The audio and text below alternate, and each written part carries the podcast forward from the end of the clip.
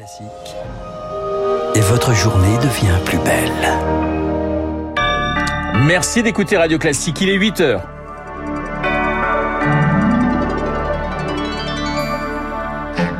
La matinale de Radio Classique avec Renaud Blanc. La crise du carburant, un mouvement reconduit chez Total et Esso. Les grévistes refusent de plier face aux menaces de réquisition, situation de plus en plus tendue. Le carburant, le budget et des réformes controversées. L'exécutif navigue en eau trouble. Alors ce soir, Emmanuel Macron va tenter de reprendre la main grâce à la politique internationale. Et puis, Gérald Darmanin dans une position délicate.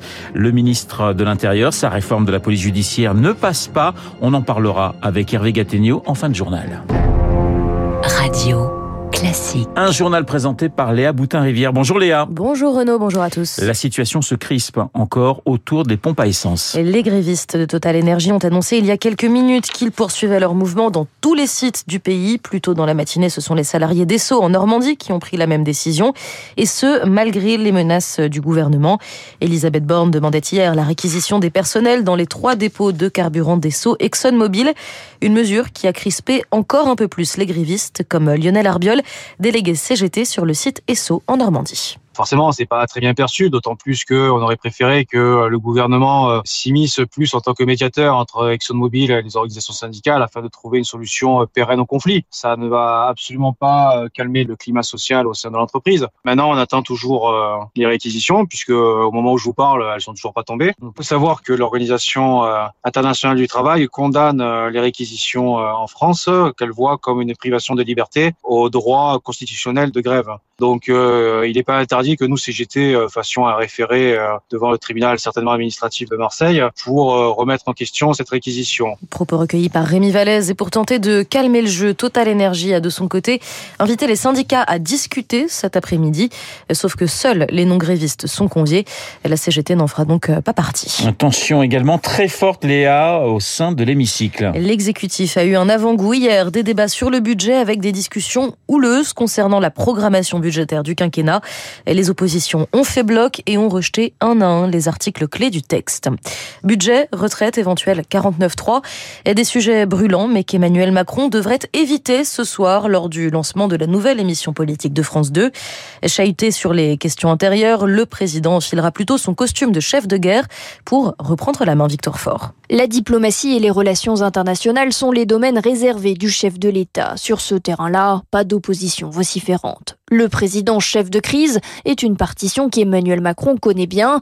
C'est idéal pour reprendre la main. Ce soir, il devrait donc détailler quelles sont les nouvelles aides allouées à l'Ukraine et expliquer les conséquences de la guerre sur le quotidien des Français. Impossible cependant de fermer totalement les yeux sur l'autre terrain, tapissé de ronces, la politique intérieure. Depuis la rentrée parlementaire, l'hémicycle est le lieu de toutes les passes d'armes avec un budget sous la coupe du 49-3 et une inflammable réforme des retraites. L'automne est agité. Emmanuel Macron, dans un costume très régalien, pourrait donc réaffirmer son autorité. Le président qui sera reçu le 24 octobre par le pape François. Il sera présent à Rome à l'occasion d'un forum international sur la paix qui abordera évidemment la question de la guerre en Ukraine. À ce sujet, on l'a appris il y a quelques minutes, Kiev a reçu son premier système de défense antiaérienne livré par l'Allemagne. La Russie, de son côté, assure euh, avoir arrêté huit suspects concernant l'explosion du pont de Crimée. C'était samedi. Voilà, retour en France à présent avec euh, la page santé et retour en force de la cette maladie courante très contagieuse provoque tout et sifflement chez les bébés. Dans certains cas, un passage aux urgences, voire en réanimation est nécessaire. Depuis début octobre, 1500 enfants au moins sont déjà passés à l'hôpital pour bronchiolite. L'épidémie démarre un mois plus tôt que d'habitude et cela inquiète les services pédiatriques. Rémi Pister. À l'hôpital Robert Debré à Paris, une quinzaine de bébés de trois semaines ont dû être placés sous assistance respiratoire grâce à une sonde pulmonaire. Un dispositif lourd en lit de réanimation pédiatrique, mais sur les 20 que compte habituellement le service, 18 seulement sont ouverts faute de personnel. Une première depuis 25 ans, se désole le pédiatre Stéphane Daugé. Ça rend les choses extrêmement difficiles. On l'oublie à chaque fois, mais au milieu des bronchiolites, le reste de l'activité continue et on a toujours des patients graves pour des raisons infectieuses, neurologiques, plus les patients de chirurgie et le tout cumulé avec le manque de place amène de manière maintenant quasi systématique à avoir à transférer des patients. Les bébés sont parfois transportés jusqu'à plus de 200 km de Paris car la réanimation pédiatrique très spécifique se pratiquent uniquement dans des CHU.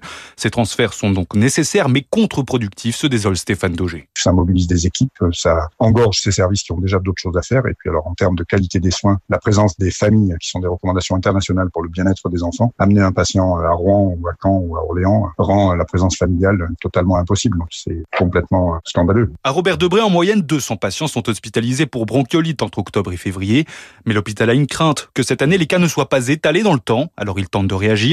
Des soignants de pédiatrie générale sont transférés en réanimation. Problème, il faut deux mois de formation minimum pour qu'ils soient complètement autonomes. Les explications de Rémi Pfister. 8h05 sur Radio Classique Léa, direction à présent la place Beauvau. Et les dernières statistiques sur la délinquance publiées hier par le ministère de l'Intérieur, notamment à Paris et en Ile-de-France.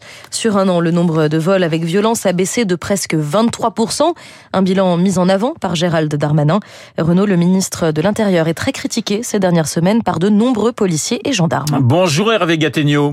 Bonjour. Vous êtes sur l'antenne de Radio Classique, notre spécialiste hein, des questions de justice et de police. Vous connaissez euh, très bien la place Beauvau. Il y a ces chiffres, certes, plutôt encourageants pour euh, Gérald Darmanin, mais il y a aussi ce, ce bras de fer avec ses troupes sur la réforme de la police judiciaire.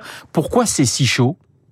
Ben alors, en, réalité, ce qu'il faut comprendre, c'est que Gérald Darmanin est en ce moment sur deux fronts à la fois. D'un côté, euh, il défend sa loi de programmation au Sénat, euh, avec une hausse de crédit de, de 25% en 5 ans euh, pour doubler les effectifs sur le terrain. Donc ça, évidemment, tout le monde est pour, y compris la droite. Et puis, de l'autre, vous l'avez dit, il présente ce, ce grand projet de réorganisation pour que dès 2023, dans chaque département, toutes les forces de police soient sous l'autorité du préfet.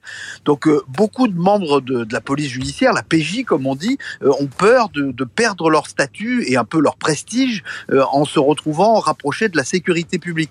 C'est ce que Darmanin s'efforce de déminer euh, dans la douleur, hein, on le voit, pour dire les choses, en fait, il se heurte au corporatisme policier, ça existe aussi. Et puis en toile de fond, il y a aussi, j'allais dire encore, une lutte de pouvoir avec la magistrature. Les procureurs aussi se battent pour que la PJ leur soit rattachée.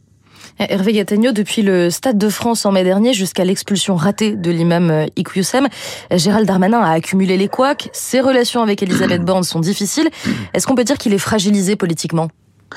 Je ne dirais pas qu'il est fragilisé parce que politiquement, euh, Gérald Darmanin est encore assez fort parce que il est populaire chez les policiers et ça, c'est l'alpha et l'oméga pour un ministre de l'Intérieur. En outre, il s'entend plutôt bien avec Emmanuel Macron, euh, moins bien avec Elisabeth Borne, vous l'avez dit, parce qu'elle se méfie de, son activisme.